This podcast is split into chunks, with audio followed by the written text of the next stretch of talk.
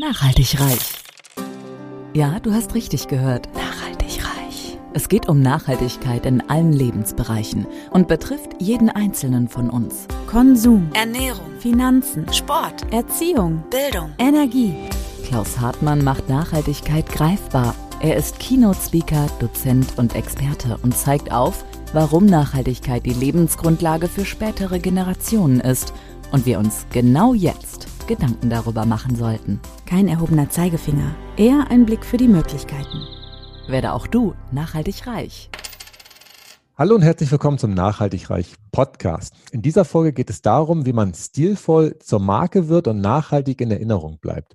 Bei mir im Interview ist heute Sabine Zettel, die Expertin für Style und Image. Sabine habe ich auf einem Seminar vor über einem Jahr jetzt schon kennengelernt und wir haben uns beide daran erinnert, dass wir am Abschiedstag noch miteinander gefrühstückt haben. Das war eine sehr schöne Geschichte. Aber bevor ich Sie begrüße, möchte ich Sie einmal kurz offiziell anmoderieren.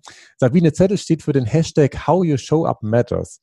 Sie ist mit Haut und Haaren Style- und Image-Expertin. Ihre große Passion und Expertise ist es, ihre Kunden zu ihrer Signature-Marke zu führen, sodass ihr Auftritt zur Trumpfkarte wird. Denn ein konsequent in Szene gesetztes Personal Branding wird zum Türöffner auf dem Weg zum Erfolg. Stilvoll, wirkungsvoll und unverwechselbar. Jetzt möchte ich dich, Sabine, aber ganz herzlich begrüßen und freue mich, dass du da bist. Wow, jetzt bin ich aber geflasht. Vielen, vielen Dank, Klaus, dass ich da sein darf. Ja, und herzlich willkommen an alle. Danke. Ähm, wir starten ja immer traditionell so ein bisschen bei der Person. Bei dir, Sabine, würde es mich interessieren, wie du groß geworden bist, wie du aufgewachsen bist, ob das Thema Style immer schon ein Element in deinem Leben war oder ob du vielleicht in deiner Kindheit das noch gar nicht geahnt hast, dass es vielleicht in diese Richtung gehen könnte. Also die erste Erinnerung, die ich tatsächlich habe an, an mein Stylegefühl ist, dass ich meiner Mutter im Alter von vier Jahren, also als ich vier war, nicht meine Mutter, ähm, den Lippenstift aus der Tasche immer äh, gezogen habe und schon begonnen habe, sehr frühzeitig mit Lippens, Lip, Lipstick, wollte ich sagen, Lippenstift äh, zu hantieren und mich zu verschönern. Also das Thema Schönheit ist mir, glaube ich, oder die, die ähm, die Liebe zur Schönheit äh, ist mir, glaube ich, in die Wiege gelegt worden. Obgleich mein Umfeld ähm, das gar nicht so gesehen hat. Also sprich, ich bin in einem Elternhaus groß geworden, wo man auf Design und, und äh, schön angezogen sein etc.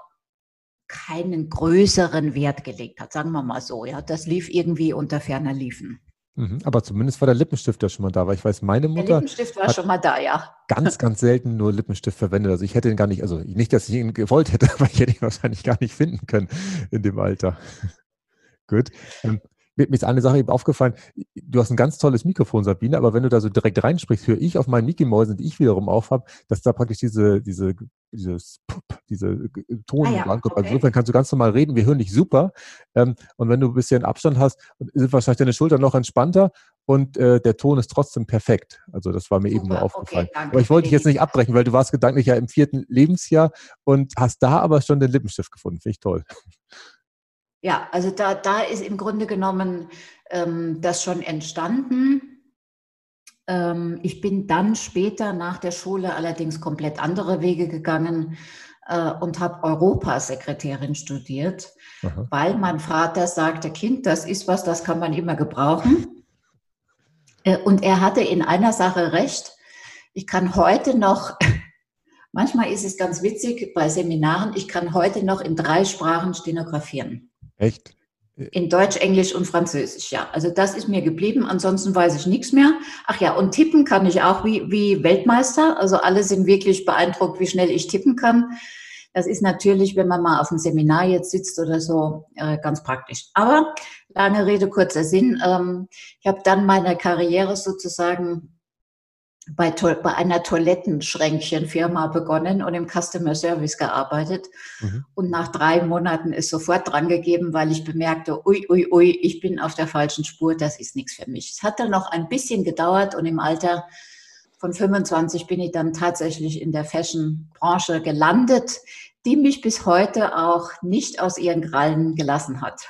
Okay. Und der Einstieg in die Fashion-Branche, der ging dann so, dass du im Prinzip mit deiner fertigen Ausbildung gesagt hast, ganz normal beworben, erstmal auf etwas, was wahrscheinlich noch der Ausbildung entsprach oder hast du gleich da den großen Sprung gemacht und hast gesagt, komm, ich lasse alles hinter mir und ich, jetzt mache ich was ganz anderes?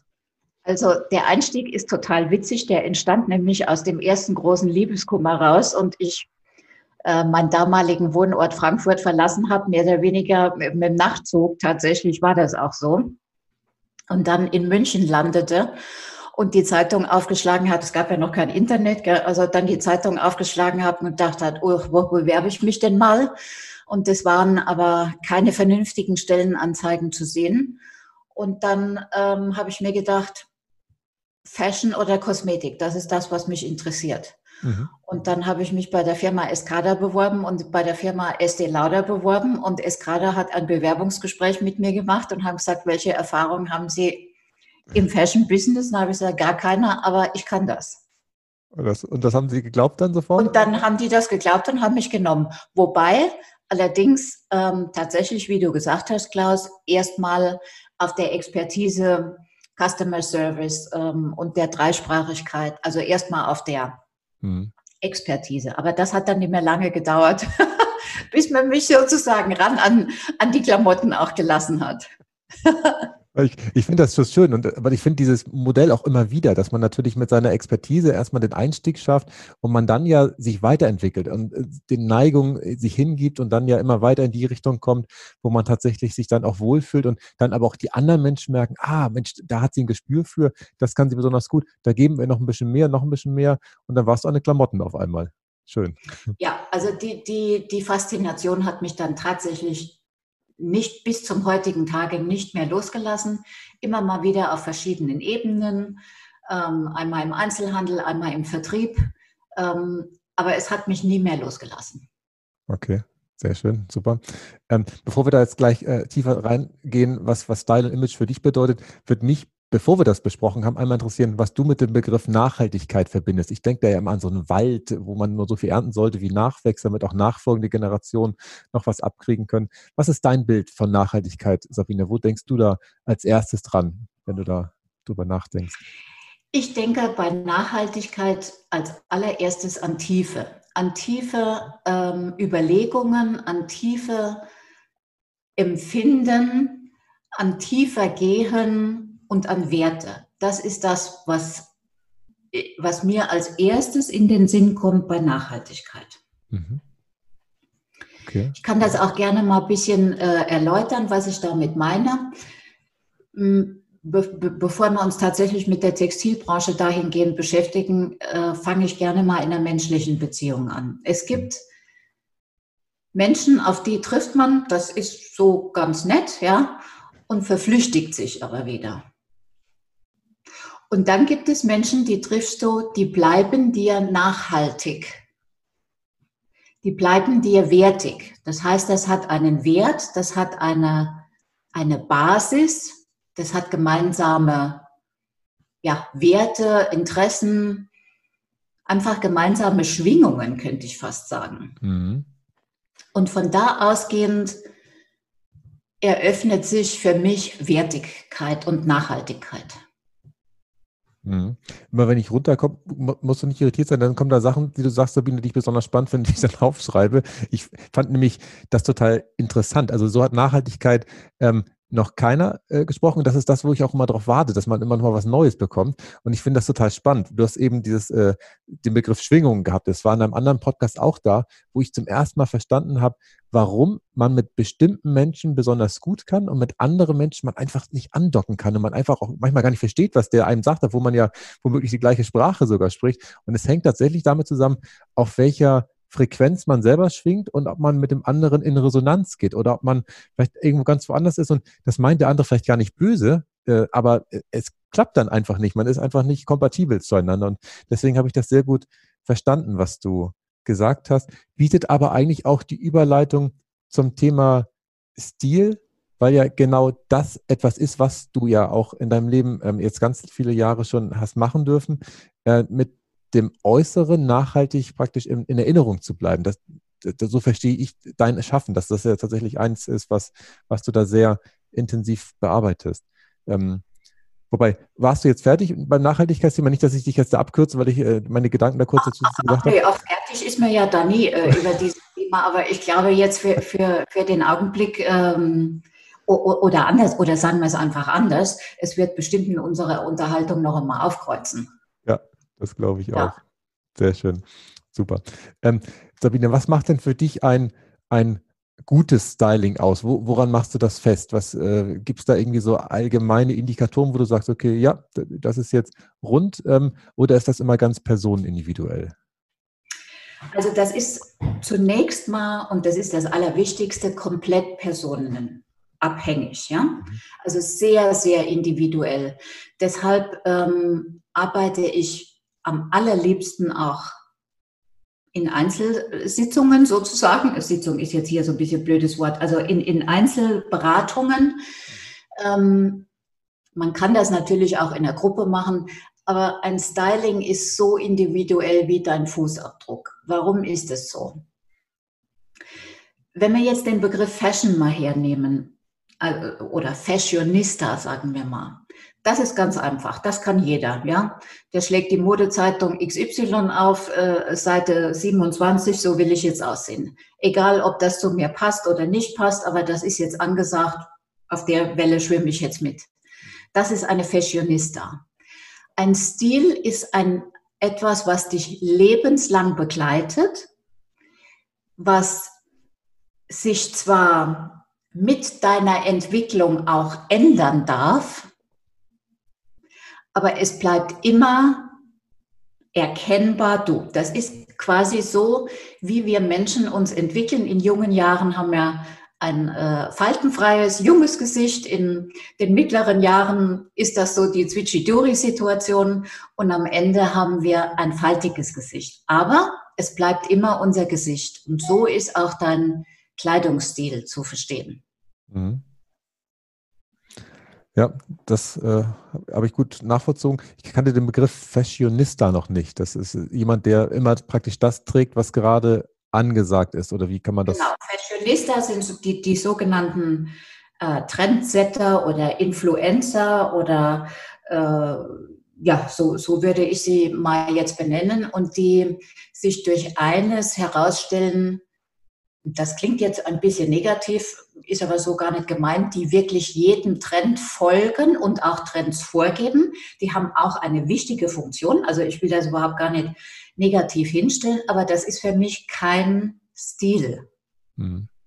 Ja, den Stil entwickelst du aus dir selbst heraus und nicht das, was im Außen jetzt gerade Trend ist. Mhm. Ja. Und wie gehe ich da am besten vor, wenn ich praktisch auf der Suche nach meinem eigenen Stil bin? Also ich habe ja immer diese blauen Ober, diesen blauen Oberhemden hier an, das, was ich persönlich sehr schön finde. Ähm, kann man das an sich selber spüren? Muss man da in sich reingehen oder ähm, wie findet man am besten die, die, zu sich passenden Sachen? Oder braucht es da immer das Auge von außen, was sagt, okay, jetzt spüre ich, du fühlst dich wohl? Was ist da deine Erfahrung, Sabine? Also meine Erfahrung ist die, ähm, ich spreche immer gerne darüber, Transformation beginnt in, im Innen und zeigt sich im Außen. Aha. Mm, es gibt ganz wenige Menschen, die sich, egal auf welchem Gebiet, also wirklich vollkommen egal auf welchem Gebiet, sich so selbst erkennen können, dass sie alle Entwicklungsprozesse im Leben alleine gehen können. Mhm. Aus diesem Grunde gibt es ja Coaches, ja. Also eigentlich brauchen wir gar keinen Coach, im Grunde genommen, weil wir alles in uns haben, was wir brauchen. Mhm. Aber so wie es im Augenblick äh, noch ist, erkennen wir das oft nicht und müssen dafür in einen Spiegel gucken. Das heißt also so ein Coach, auf welchem Gebiet auch immer, in meinem Fall jetzt ein Style Coach, kann also durchaus hilfreich sein und den Prozess ein bisschen beschleunigen. Mhm. So, das mal zum Ersten. Und wie man da anfängt, also jetzt ähm, am besten erkläre ich mal eine klassische äh, äh, Beratung von mir, wie ich da anfange. Äh, sehr zum Leidwesen vieler Damen reden wir erst einmal die ersten paar Stunden überhaupt gar nicht über Mode, ähm, sondern über die Person. Ja? Mhm. Welche Werte hat sie? Wo will sie hin? Welcher Typ ist sie? Ist sie eher konservativ? Ist sie zurückhaltend? Ist sie ich sage jetzt mal ganz bewusst eine Rampensau, ja. Mhm. Wie möchte sie sich selbst in Szene setzen? Aus welcher Situation möchte sie sich herausschälen? Welche Botschaft hat sie nach außen mitzuteilen? Kennt sie ihre Botschaft überhaupt schon? Das ist eigentlich das Thema, was vorgestellt ist, bevor eine Style- und Imageberatung, eine seriöse Style- und Imageberatung aus meiner Sicht überhaupt beginnen kann. Das heißt, das sind also schon die deutlichen Vorstufen und Vorboten von einem Personal Branding. Mhm. Und erst wenn wir das erarbeitet haben, erst dann kann sozusagen die äußere Beratung äh, stattfinden. Im Grunde genommen ist das wie ein Haus bauen. Ja? Das fängst du an nicht an, indem du äh, die Handtücher und die Fliesen aussuchst, sondern du sitzt mit dem Statiker zusammen und mit was weiß ich wem alles. Die, die Baugrube wird ausgehoben und es wird der Plan gemacht. Mhm. Also wir wissen dann schon, bauen wir da drauf ein Einzelhaus, äh, ein Reihenhaus oder ein Wolkenkratzer. Mhm. Ja, das verstehe ich. Ich fand das Bild so schön, dass man es auch selber ähm, hinbekommen kann, das hast du eben davor gesagt, aber der Coach einfach beim Beschleunigen hilft. Und dieses Gespräch, was er dann eingangs führt, das sorgt dann wahrscheinlich dafür, genau die Sachen aus der Person rauszuziehen, der sie sich wahrscheinlich selber gar nicht bewusst ist in dem Augenblick, sondern du hilfst mit ihren, mit deinen Fragen, sie sich selber zu erkennen. Wahrscheinlich. Äh, exakt so ist es. Also ich, eigentlich muss ich überhaupt gar nichts viel sagen, sondern ich fungiere als Spiegel, stelle ein paar Fragen und das kommt aus dem anderen dann heraus. Und da, Klaus, kommen wir jetzt noch einmal auf die Schwingung, von der wir eben sprachen. Wenn sich jemand auf so eine Beratung einlässt, ja, und sagt, okay, das mache ich jetzt mit dir, dann sind wir bereits in dieser Schwingung. Das heißt, dann ist das erste Tor schon offen. Mhm. Ja, und dann brauchst du nur die richtigen, also nur in Anführungszeichen, äh, die richtigen Fragen zu stellen und derjenige beantwortet das schon selbst.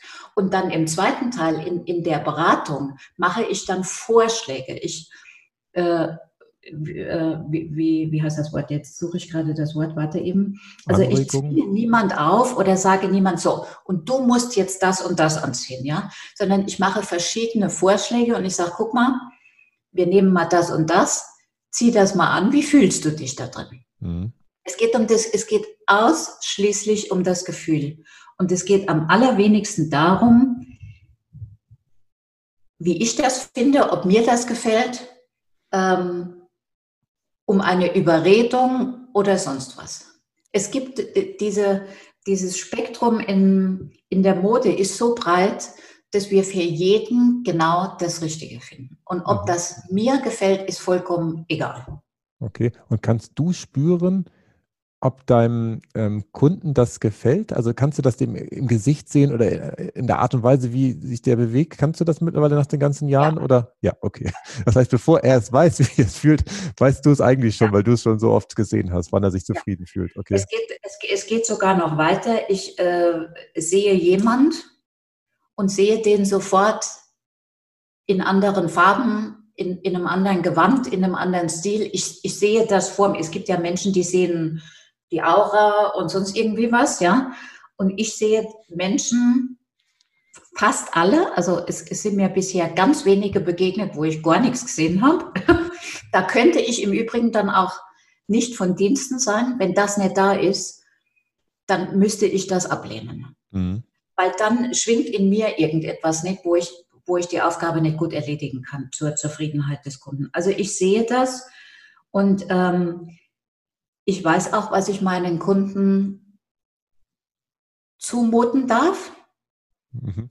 Beispielsweise, wenn ich jetzt eine ganz konservative Kundin habe, die bisher, nehmen wir mal an, nur in weißer Bluse und schwarzem Hosenanzug rumgelaufen ist und die sich jetzt aber so ein bisschen entpuppen will.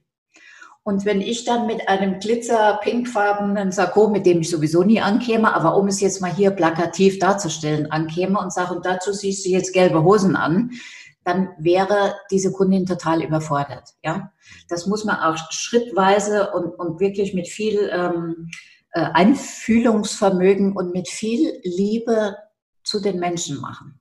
Okay, das heißt, bei der, bleiben wir gedanklich bei der Person, da würdest du manchmal sogar sehen, dass vielleicht die Farben sogar richtig wären, musst dir dann überlegen, welche Zwischenschritte du machen kannst, um da äh, hinzukommen, sozusagen. Ganz genau, ganz genau. Okay. Ganz genau. Und das passiert bei mir alles in einer äh, dermaßen humorvollen und leichten Art und Weise, dass es mir auch tatsächlich schon oft passiert ist, dass die Kunden gesagt haben, ach, jetzt könnten wir aber ein bisschen mehr Gas geben. Ja? Weil, weil nichts, also ich gehe immer von mir aus. Ich möchte lernen, was auch immer ich zu lernen habe im Leben, unterhaltsam, nie besserwisserisch, nie, dass ich vor lauter schlechtem Gewissen, äh, dass ich das bisher noch nicht geschnallt habe, äh, unter den Tisch krabbeln möchte, mhm. sondern ich möchte beflügelt werden und mitgenommen werden. Mhm. Ja, das kann ich gut nachvollziehen. Und so versuche ich auch meine Kunden zu behandeln.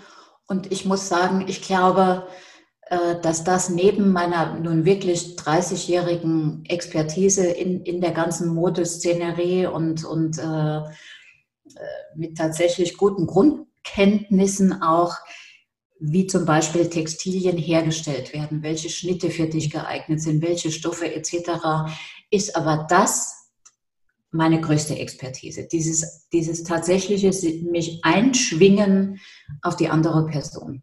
Mhm. Ja, kann ich gut nachvollziehen.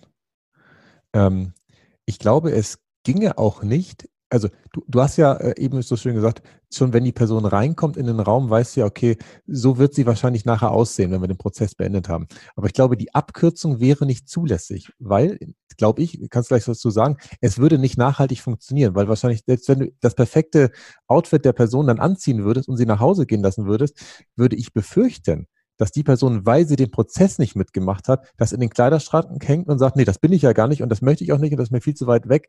Und wenn es den Prozess gemacht hat, die Person, sie dann wahrscheinlich das für sich erkannt hat und das wahrscheinlich die Schablone ist für alles weitere, was sie sich dann wahrscheinlich kaufen wird. Habe ich das richtig interpretiert oder ist das ganz abwegig? Das ganz komplett richtig ver verstanden und, und auch so sehr schön aufgegriffen und ich möchte gerne ein eigenes Beispiel an anderer Stelle von mir selbst geben. Meine Schwachstelle sozusagen ist die Administration. Dazu gehört Steuerrechnungen, Versicherung, Papiere ordnen, Bürotheater, ja. Mhm. Das fällt mir also wirklich extrem schwer. Könnte ich das alleine machen? Selbstverständlich. Was tue ich? Ich rufe mir einmal im Vierteljahr jemand her zu mir an meine Seite, die genau diese mir fehlende Schwingung hat. Die setzt sich neben mich die macht ein paar Vorschläge, wie ich was zu sortieren habe, was ich wann in welcher Reihenfolge zu machen habe. Aber ich mache es. Ja, ich könnte mir jemand nehmen und sagen, du mach das bitte für mich. Aber ich mache es. Und dadurch wachse ich langsam wirklich in die Eigenverantwortlichkeit rein und kann das irgendwann einmal alleine. Und wenn ich wieder runterfalle und dann rufe ich die halt wieder. Mhm. So ist der Prozess. Und, und nichts anderes tue ich letztendlich mit den Menschen auch. Mhm. Spannend, spannend, ja. Ja, was wir Menschen noch miteinander alles machen können. Ich finde es toll. ähm, Sabrina, ich hätte mir vorab noch eine andere Frage aufgestellt, aufgeschrieben. Ähm, ich habe von Gottfried Keller auch mal irgendwann das Buch lesen müssen, Kleider machen Leute, was du wahrscheinlich in deinem Berufsjargon auch kennst. Ähm, und daraus habe ich die Frage abgeleitet, warum achten wir Menschen, wenn wir praktisch dann den anderen angucken, dann immer so sehr aufs Äußere und es dauert so lange, bis man praktisch diesen ersten Eindruck wieder wegbekommen hat. Der geht ja wieder weg, wenn man den Menschen kennengelernt hat und längere Zeit mit ihm gesprochen hat. Aber warum, oder ist dir das schon mal, ist, irgendwo, hast du das mal erfahren, dass das auch irgendwie anders geht oder sind wir Menschen einfach so? Erstmal wird außen geguckt und fertig. Also ich, ich habe zweierlei Erfahrungen dazu. Erstens mal glaube ich, dass der Mensch so strukturiert ist. Ja, der erste Eindruck ist entweder hören, oder sehen mhm. auf die Front. Und das ist ja nicht nur bei Menschen so, das ist so, wenn du beispielsweise dir ein Haus kaufen willst und der Immobilienmakler fährt mit dir im Auto an drei verschiedenen Häusern vorbei, dann hast du die höchste Schwingung von dem Haus, was dir von außen zunächst mal am schönsten erschien. Mhm.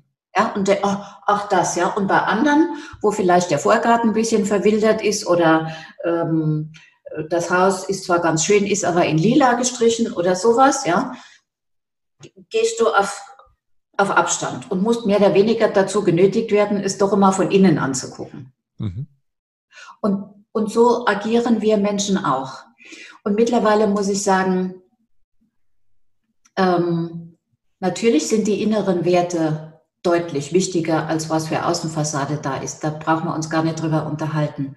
Aber die Eingangstür ist das Äußere.